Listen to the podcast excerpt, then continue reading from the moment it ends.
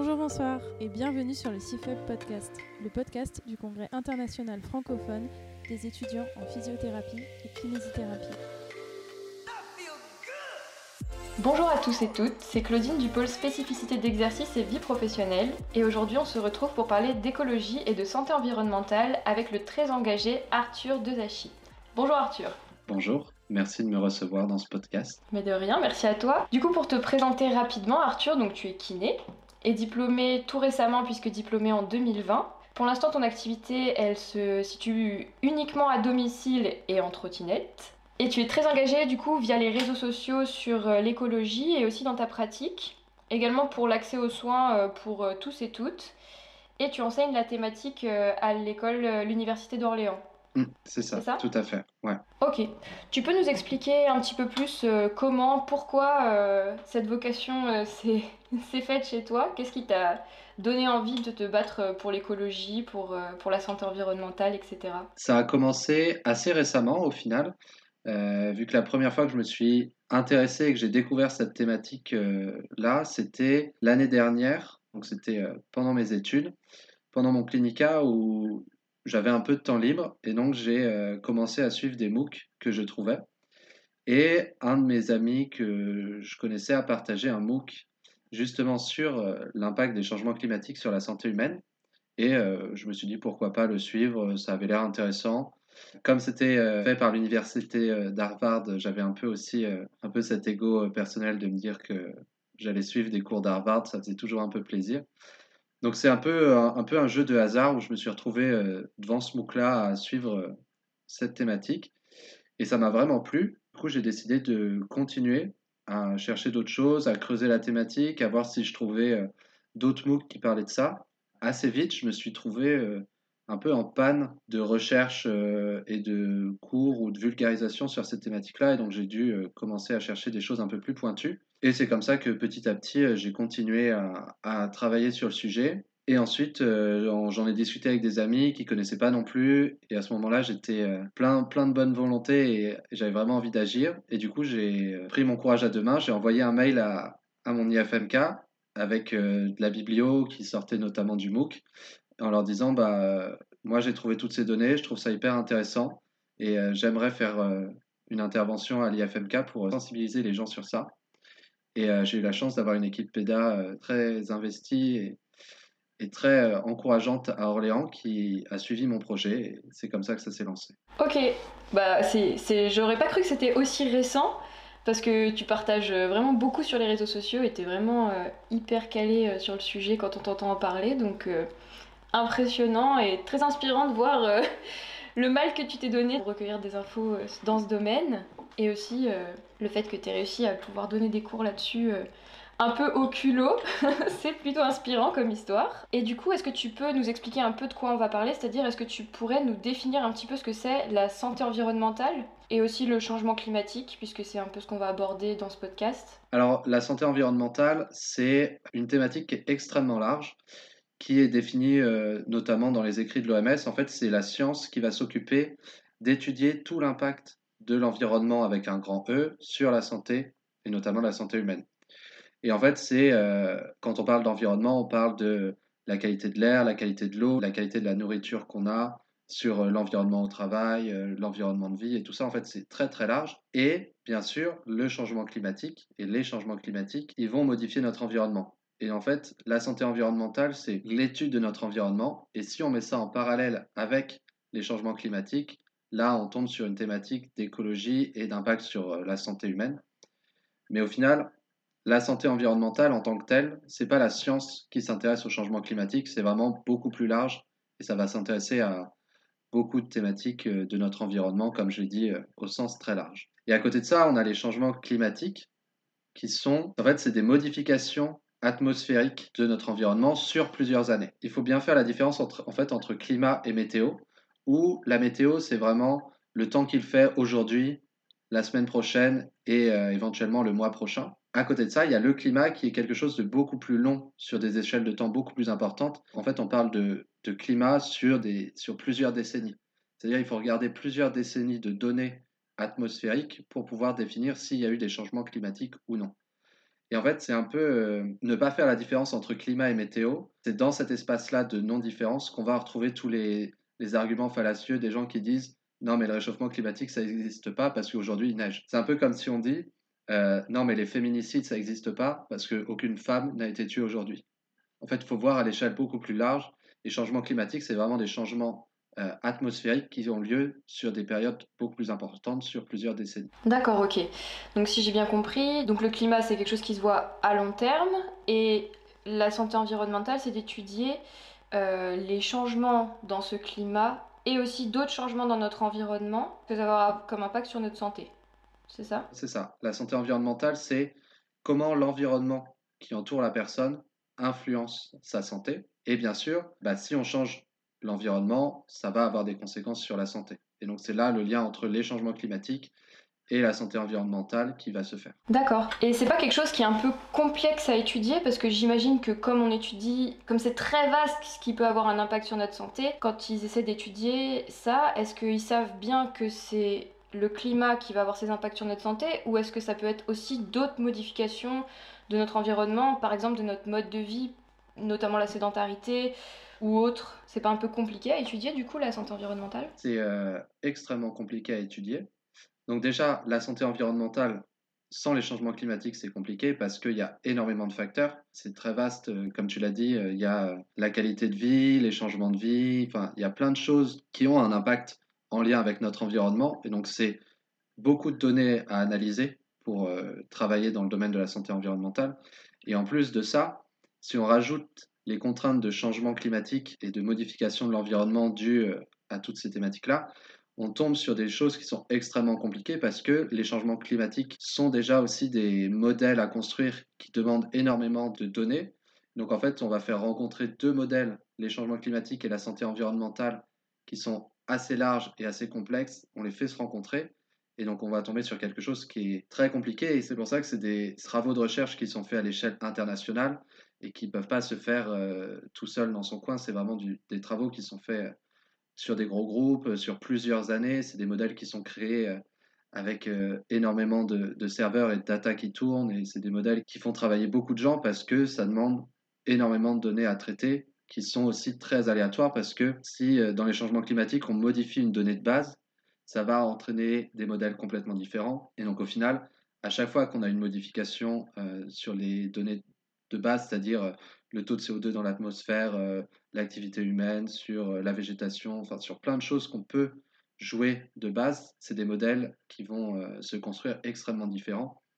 Et c'est pour ça qu'actuellement, quand on nous parle de réchauffement climatique, on dit qu'on va être dans des scénarios entre plus 2 et plus 6-8 degrés parce qu'en fait, ça dépend de tellement de données qu'on ne peut pas garantir, on ne peut pas dire c'est ce modèle-là de changement climatique qui sera notre réalité. Et oui, évidemment. Et j'imagine que c'est aussi pour ça que c'est autant sujet à débat et qu'il y a autant de détracteurs du changement climatique, etc. C'est que c'est tellement complexe à étudier, il y a tellement de facteurs qui rentrent en compte que c'est facile de dire que c'est plutôt à cause de ça qu'à cause de ça. C'est ça, en fait, il y a tellement de, choses à regarder que c'est assez facile d'aller à contresens et de trouver des, des contrariétés quand ça nous arrange. C'est plutôt facile vu que c'est des modèles complexes qui demandent plein de données et donc plein de possibilités différentes.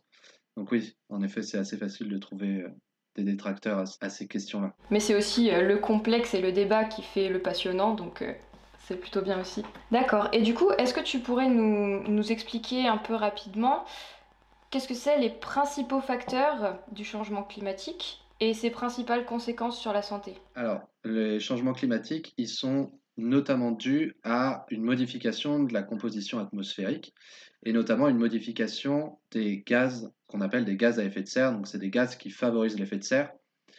Et en fait, c'est des gaz qui vont euh, empêcher la radiation infrarouge d'être redistribuée dans l'espace et qui donc augmentent la température à l'intérieur de la Terre, donc entre l'atmosphère et la Terre. Euh, les principaux gaz à effet de serre, on les connaît, c'est CO2, euh, c'est l'ozone, c'est ce qu'on entend dans les médias. Mais en fait, le principal, c'est la vapeur d'eau. C'est le gaz principal de l'effet de serre parce que c'est le plus prédominant dans notre atmosphère. Et en fait, ce qui se passe actuellement, en tout cas ce qu'on observe, c'est que avec l'activité humaine, on a une augmentation d'émissions de ces gaz euh, dits euh, anthropocènes. Donc c'est euh, la production de CO2, la production d'ozone et de plein d'autres gaz comme ça qui vont favoriser l'effet de serre dans notre atmosphère. Et du coup, cette production de gaz favorisant l'effet de serre, va entraîner un réchauffement climatique, comme on l'a dit tout à l'heure, qui est entre les modèles entre 2 et 6 degrés à peu près.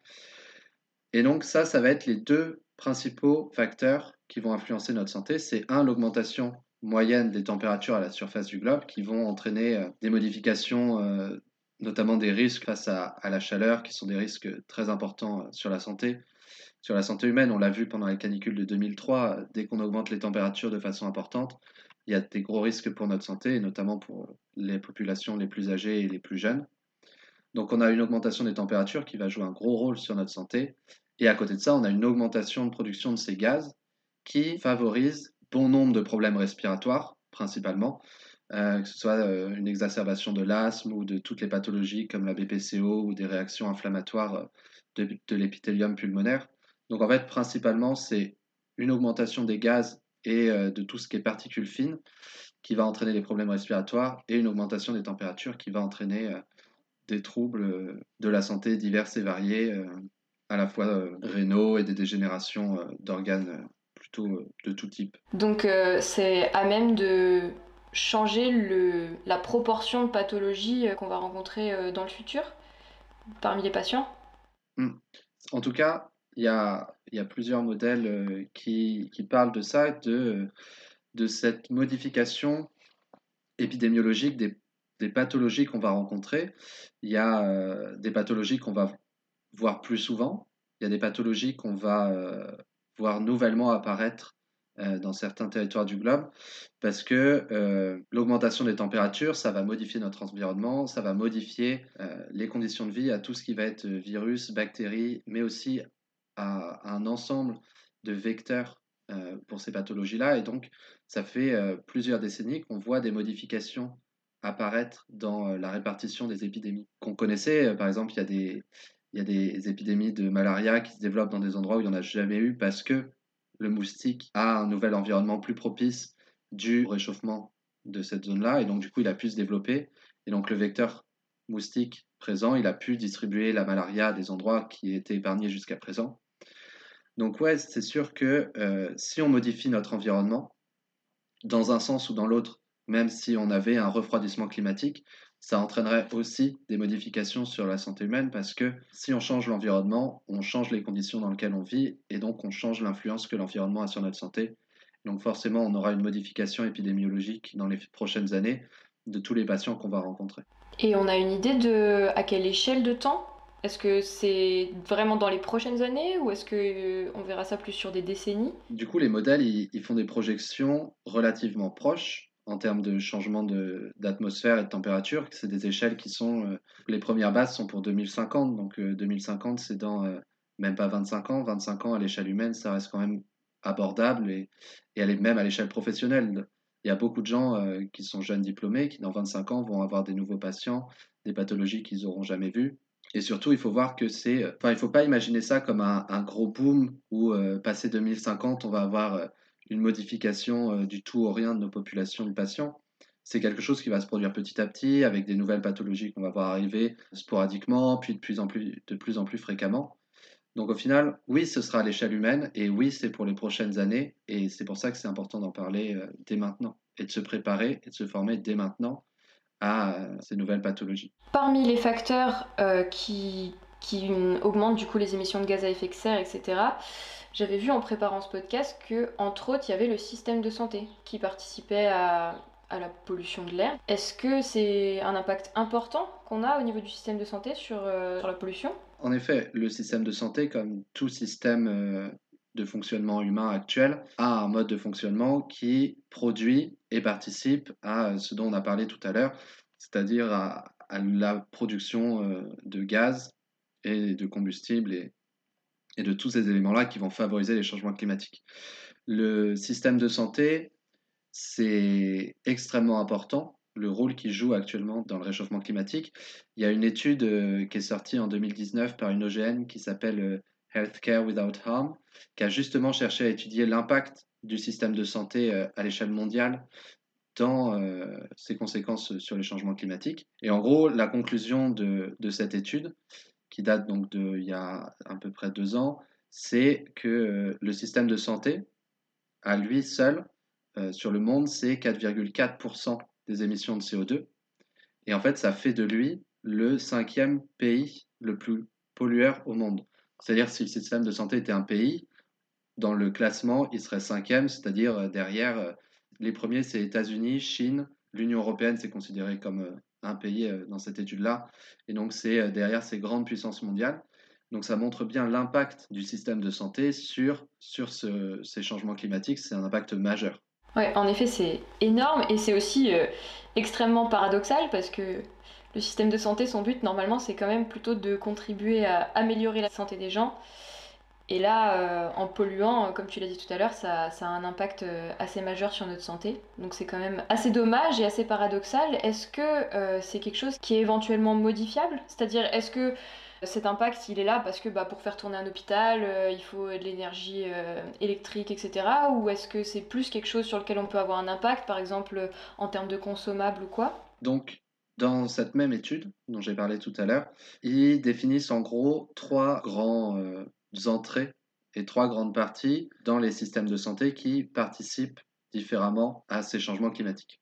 Il y a la première partie que, dont tu as parlé, c'est toutes les émissions directes de l'hôpital qui sont euh, la consommation d'électricité, euh, la consommation pour le chauffage, euh, la consommation d'eau et, des choses comme ça, qui sont les émissions propres et directes d'un hôpital, qui sont, d'un hôpital et, et des autres services de santé, qui sont actuellement peu réductibles parce que bah, il faut bien que l'hôpital y tourne, il faut bien que les systèmes de santé y tournent, que les centres euh, ils accueillent encore des patients euh, avec de la lumière et de l'eau chaude.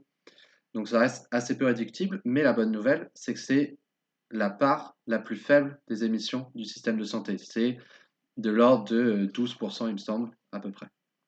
De mémoire, c'est 12%.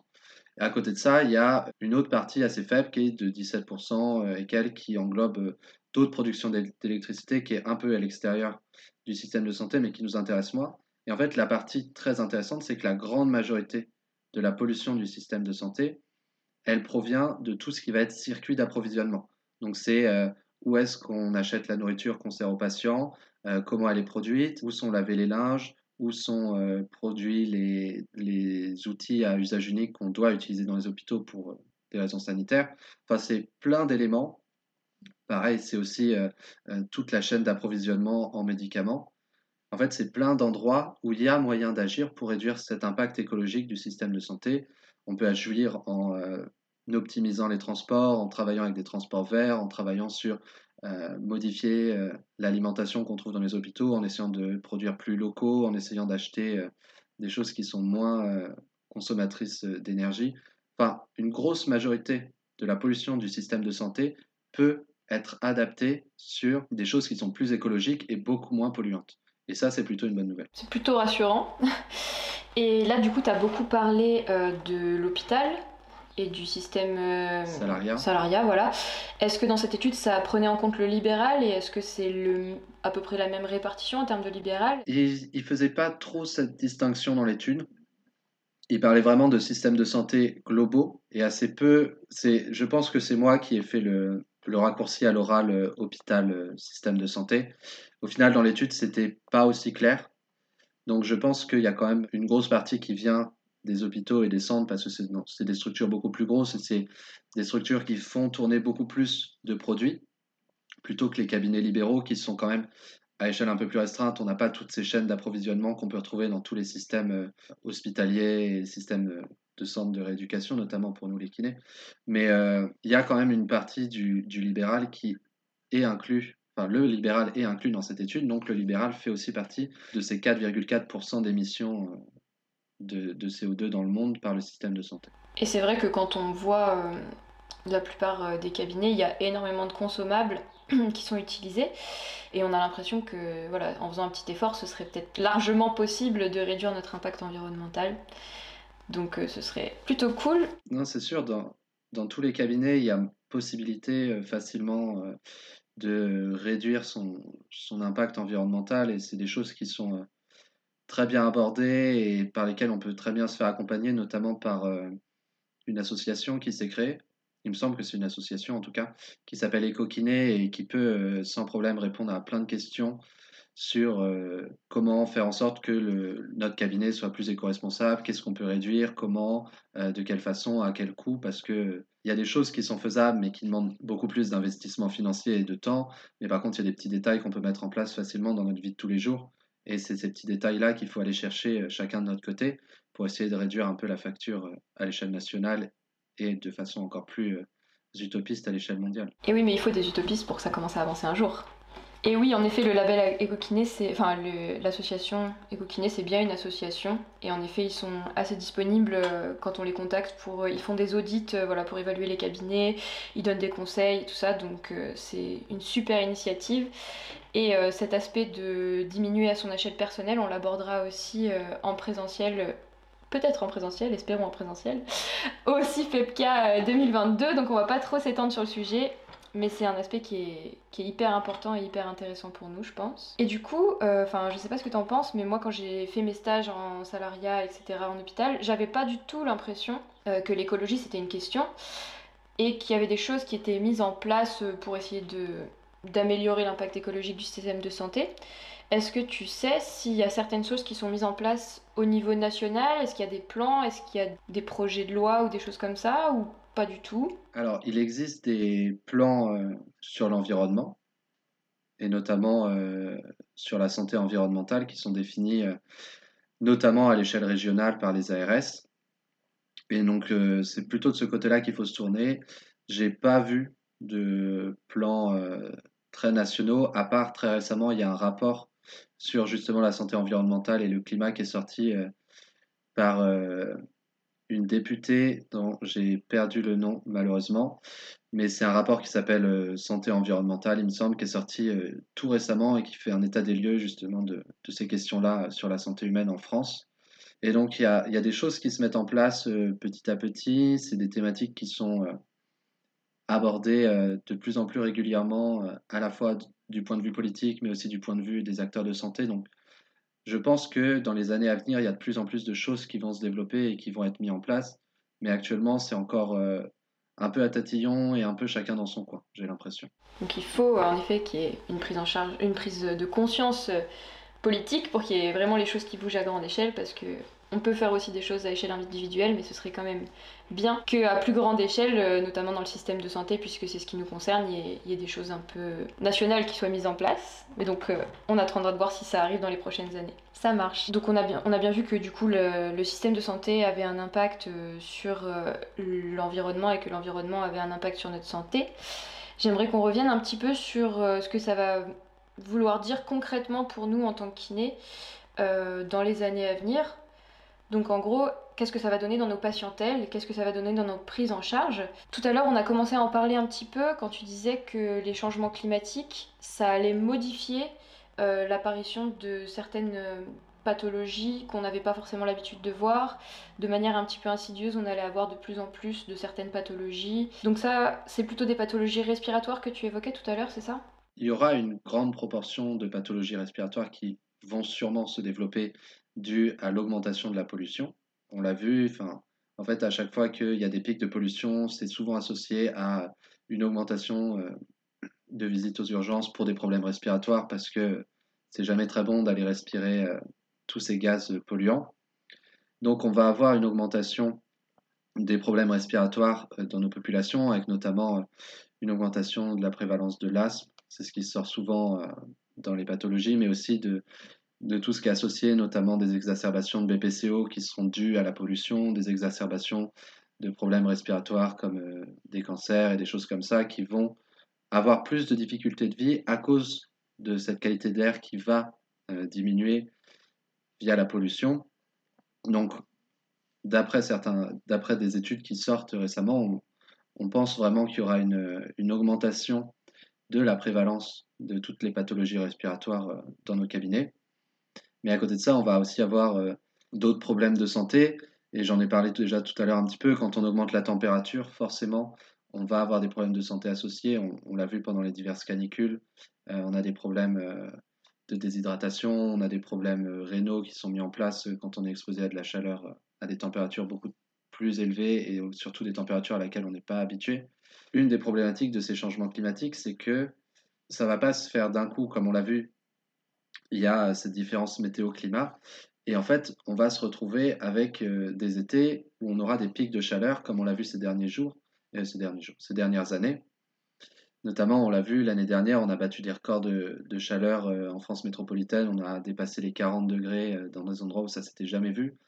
Et en fait, c'est ces pics de chaleur-là qui vont être extrêmement nocifs pour euh, une grande partie de la population française et qui va se traduire par une augmentation de l'épidémiologie de, nos patients. On va avoir des patients qui ont des problèmes différents.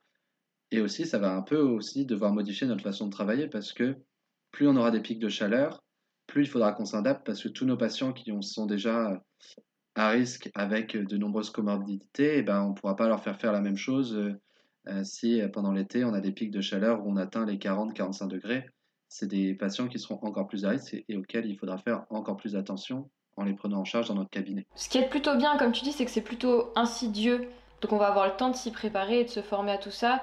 Et aussi, comme on le disait tout à l'heure, il va y avoir le temps qu'il y ait peut-être une prise de conscience de ces enjeux-là et du coup derrière une réaction par des formations et aussi peut-être par de la prévention auprès de nos patients Est-ce qu'il y a quelque chose qu'on peut faire à ce niveau-là, comme c'est quand même une grande partie de notre boulot? Ouais, il y a, y a, énormément de choses qu'on peut faire et tu l'as très bien dit, la prévention c'est une compétence cœur de métier du kiné, en tout cas selon la, vision que j'ai du, métier de kiné.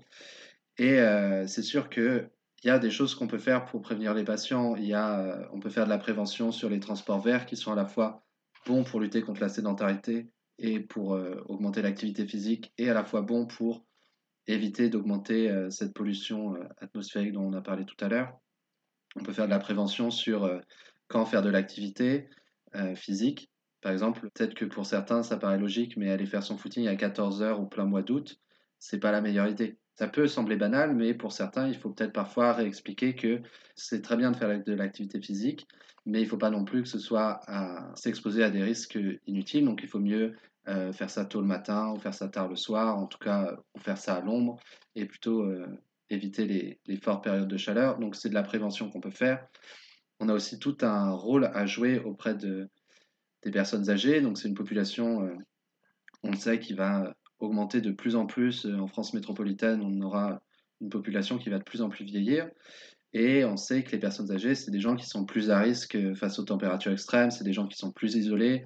Et donc, euh, on a beaucoup de rôle à faire en termes de prévention pour aller euh, justement auprès de cette population qui est plus à risque et pour faire de la prévention sur euh, l'hydratation, sur l'isolement social, le fait de, de bien s'entourer, ou en tout cas, si, si physiquement en présence on ne peut pas s'entourer, trouver des systèmes pour alerter si jamais on a un problème, si la personne âgée elle chute chez elle, pour pas qu'elle reste dans son appartement où il fait 40 degrés euh, allongé par terre euh, sans secours. En fait, on a énormément de choses à faire et énormément de choses qu'on peut mettre en place facilement. Et c'est vrai qu'on a un statut extrêmement privilégié pour ça, parce qu'on voit les gens régulièrement, et notamment les personnes âgées, et des fois on est un peu les seuls euh, professionnels de santé qui voient. Et du coup, c'est important de garder à l'esprit notre rôle là-dessus. On a un gros rôle à jouer aussi de coordination avec le, avec le corps infirmier, qui est aussi un corps euh, de santé qui voit régulièrement les patients et c'est un travail pluriprofessionnel de prévention à mettre en place euh, qui pourrait très bien fonctionner parce qu'on les infirmiers, euh, le corps infirmier et, le corps des kinésithérapeutes, on est beaucoup plus présent régulièrement auprès des patients que le sont les, médecins parce que on a des compétences différentes et donc c'est des choses qui n'ont pas à être faites tout seul dans notre coin et au contraire c'est des choses qu'il faut voir à plus grande échelle et à essayer de travailler de façon pluriprofessionnelle. Ok. Donc si j'essaie de résumer, euh, donc les changements climatiques vont modifier euh, la proportion de pathos qu'on va voir dans nos cabinets. Et donc nous, on peut avoir un rôle là-dessus en se formant pour se préparer à recevoir ces nouvelles pathologies, mais aussi chez les gens qui viennent pas forcément par rapport à ces pathologies, c'est-à-dire des gens qu'on voit pour des pathologies qui sont pas en lien avec le changement climatique, peuvent quand même avoir euh, des conséquences par rapport à ça, notamment les personnes âgées, les personnes fragiles, et là, du coup, on va avoir un rôle de prévention, même si c'est pas pour ça qu'on les voit à la base. Tout à fait. Très bien. D'accord, donc là, on a vu que le changement climatique, ça pouvait modifier les pathologies qu'on rencontre.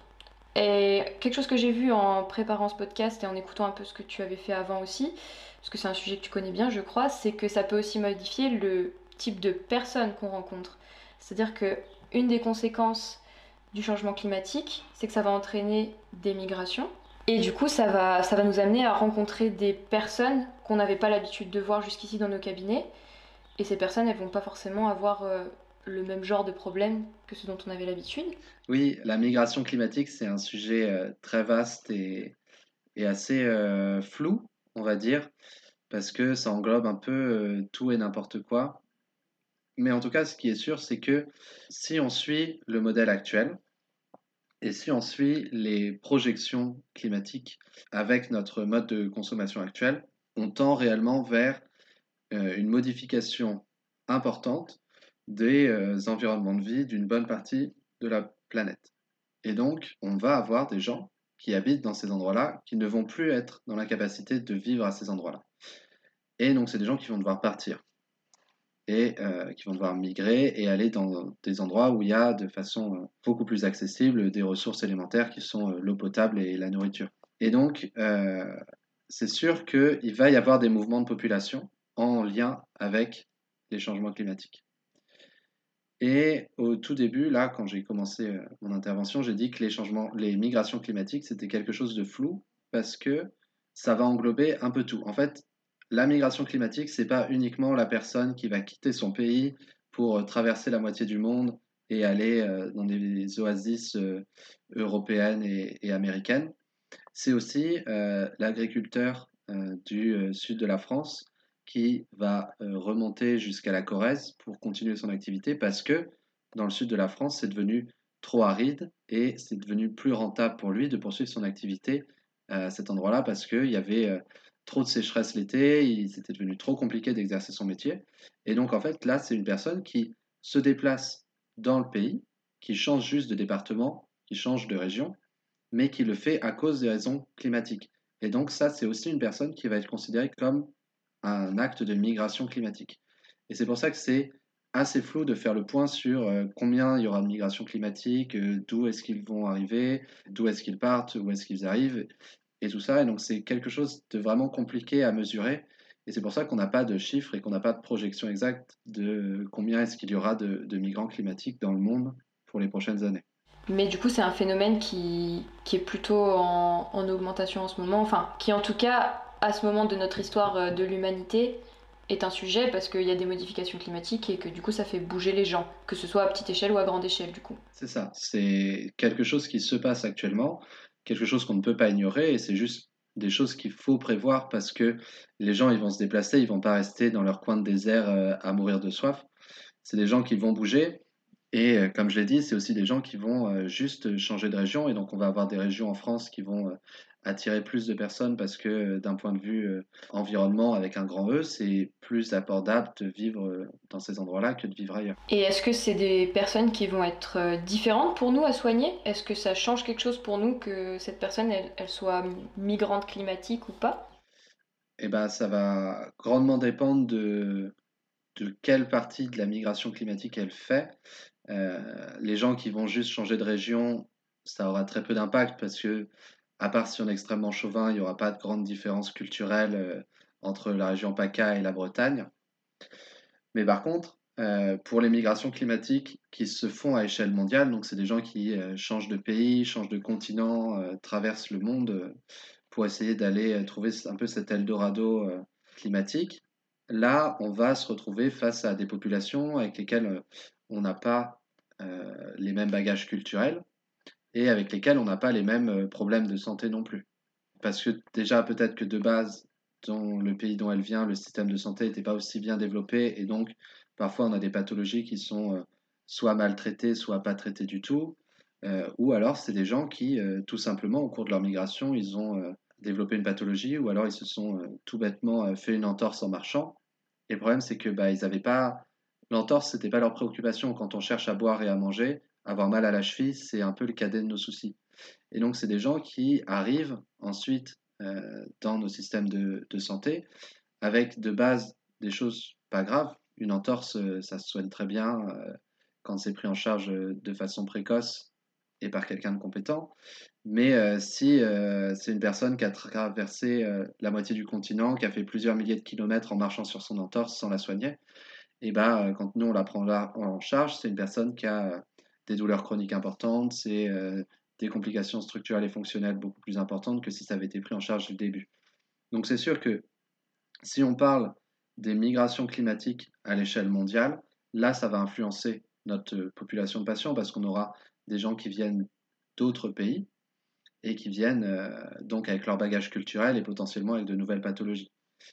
Et juste un point avant de finir sur ça, c'est pas forcément euh, les migrations climatiques, c'est pas non plus que euh, que de l'Afrique vers d'autres pays. Il y a aussi, on peut très bien imaginer des gens qui quittent la Grèce pour rejoindre l'Italie, la France. Donc c'est c'est vraiment quelque chose qu'il faut voir à l'échelle globale et essayer de briser ce mythe du, euh, du migrant euh, subsaharien ou du Proche-Orient qui vient euh, voler notre travail et, profiter de notre système de santé. En fait, c'est des gens qui quittent leur milieu de vie parce qu'en fait, ils ont pu à boire et qu'ils ont pu à manger et que, en fait, si ça nous arrivait, nous aussi, on partirait. Ah bah oui, c'est sûr. C'est sûr, mais du coup, c'est peut-être des personnes qui sont difficiles parfois à repérer en clinique parce que justement, il n'y a pas de cliché du migrant climatique ou de la migrante climatique. Et, euh, du coup, c'est peut-être quelque chose qui est pas facile à repérer euh, pour nous quand on, quand on va recevoir nos patients. Après, quand on va parler avec eux, on va peut-être se rendre compte euh, de leur histoire. Mais j'imagine que du coup, c'est voilà, quelque chose qui est un peu fin à, des fois à déceler en clinique, mais d'avoir à l'esprit que c'est des personnes du coup qui risquent d'être bah, plus à risque de, douleurs chroniques ou, de choses comme ça, c'est quand même important de l'avoir à l'esprit quand on va prendre en charge ces personnes. Juste pour euh, revenir un point sur le fait que c'est des choses qui ne sont pas forcément euh, facilement identifiables. Là, actuellement, je travaille euh, en lien avec Kiné du Monde et, et les hôpitaux de Paris sur un projet pour justement faire des soins bénévoles aux populations sans papier, donc qui sont majoritairement des populations migrantes. Et donc, même si c'est pas forcément pour raison climatique, c'est des gens qui ont eu un parcours de migration qui a été important, et donc c'est potentiellement aussi des gens euh, qui sont partis à cause du climat. Et au final, c'est des gens qui, euh, euh, pour la plupart, parlent français, ont une résidence plus ou moins stable, et c'est vraiment des gens, si on les croise dans la rue, on va peut-être se dire que ils sont un peu particulier parce qu'il ne ressemble pas à tous les gens qu'on a vus, parce que pour plein de raisons, mais au final, on peut difficilement dire que c'est des personnes qui ont migré, que c'est des personnes qui ont traversé la moitié du, de la planète pour arriver en France. Et donc c'est en effet ouais, c'est des choses qui sont euh, qui peuvent facilement passer à la trappe si on se pose pas la question et si on discute pas avec les gens de savoir d'où est-ce qu'ils viennent, euh, quel a été leur parcours de vie. Et ça, c'est des questions qui sont importantes à poser, que ce soit envers euh, une personne euh, qui vient euh, du Mali, que ce soit en, personne, en présence d'une personne qui vient de, de la Bretagne. Et au final, connaître l'histoire de vie de notre patient, c'est important. Et savoir que la migration est un risque pour la santé, c'est aussi important. Et c'est des choses qui, en fait, c'est des facteurs de vie qui sont différents et euh, qui sont à prendre en considération dans nos soins et dans notre éducation. Au même titre euh, que beaucoup d'autres choses, heureusement, de plus en plus, on, arrête de soigner uniquement une pathologie, mais on essaie de soigner une personne. Donc, heureusement, je pense que quand même beaucoup de, kinés se, se, posent la question et arriveront à, reposer un contexte autour de la personne et du coup à prendre en compte ce genre de facteurs. Et est-ce qu'il y a quelque chose qu'on peut faire pour euh, s'y préparer, pour s'adapter, voire pour, limiter du coup le, les risques chez ces personnes-là? Alors, il existe euh, plusieurs études qui sortent euh, assez récemment. Il y en a notamment deux qui parlent euh, des. qui sont notamment en lien avec les compétences de kiné, qui sont sortis. Il y a deux articles qui sont sortis en 2020 sur cette thématique-là de la migration et de la kinésithérapie. Donc, en fait, il y a, il y a des données scientifiques qui sortent. Donc, en soi, pour se préparer, il y a la possibilité de lire des articles et de s'informer de ce côté-là. C'est peut-être pas la, non plus la, le choix numéro un des, des, cliniciens actuellement, parce qu'il y a, il y a aussi tellement de choses à, dans, dans, la formation continue à mettre en place que, que les questions euh, de migration sont pas forcément la priorité et ça peut s'entendre complètement. Pour ceux que ça intéresse, il y a aussi euh, PrEP, qui est un, un programme d'éducation internationale sur euh, toutes les questions, de, notamment de, de réfugiés et de, et de physiothérapie. Donc, PrEP, c'est pour euh, Physiotherapy and Refugee Education Project. Et donc, notamment, ils sont sortis un MOOC euh, très récemment euh, sur ces questions-là de prise en charge des populations réfugiées et migrantes et comment les prendre en charge dans nos cabinets de kiné. Donc, il y a ça. Et après, il y a aussi, si vraiment on veut s'y préparer, il y a la possibilité d'aller voir des associations qui, qui travaillent déjà avec ces populations-là pour euh, bah, discuter euh, soit avec les associations, soit directement avec les patients pour euh, bah, en fait connaître les populations. Et c'est un peu la même chose que si on n'a jamais fait de pédiatrie, et bah, commencer à aller voir des associations qui travaillent avec des enfants malades, ça peut être intéressant pour échanger avec eux sur qu'est-ce que c'est de s'occuper d'un enfant qui a la mucoviscidose, qui a des pathologies neuro diverses et variées. Il faut aller vers des associations qui s'occupent de ce genre de, de, de, population, qui les accueillent et qui les accompagnent pour pouvoir euh, en fait connaître la population avec laquelle on va être confronté dans ces prochaines années pour euh, mieux, mieux la comprendre, mieux comprendre ces populations-là et pouvoir mieux l'accompagner dans, euh, dans leurs soins et, et, dans leur prise en charge kiné. Ok, donc si je résume, lire des articles c'est bien, mais à un moment, il faut y aller quoi. Voilà, c'est-à-dire que c'est toujours intéressant de, de lire de la théorie, et il en faut de la théorie pour euh, soigner des gens. On, on fait pas ça en claquant des doigts ou alors euh, c'est de la magie et, j'aimerais beaucoup qu'on m'apprenne à soigner des gens en claquant des doigts. Mais euh, oui, c'est sûr qu'au bout d'un moment, c'est pas en restant derrière son ordinateur que on deviendra un, bon, un excellent praticien. On peut devenir bon praticien, mais je pense pas qu'on puisse devenir excellent juste en lisant de la littérature. Ah, au bout d'un moment, il faut aller voir ces populations, il faut s'y intéresser et il faut euh, se jeter dans le bain. Et, c'est en faisant qu'on apprend un peu. Et c'est ça toute la beauté de la formation continue, c'est que même une fois diplômé, on continue à apprendre et on continue euh, à se former tout au long de notre exercice. Bon, restez quand même jusqu'à la fin du podcast, même si vous avez envie de vous y jeter tout de suite. Et justement, si euh, s'il y en a parmi ceux qui nous écoutent, qui du coup doivent sûrement être intéressés par ce genre de thématique, qui ont vraiment envie d'aller du coup au contact des gens, puisque c'est là finalement qu'on peut vraiment avoir un impact, on peut vraiment faire quelque chose.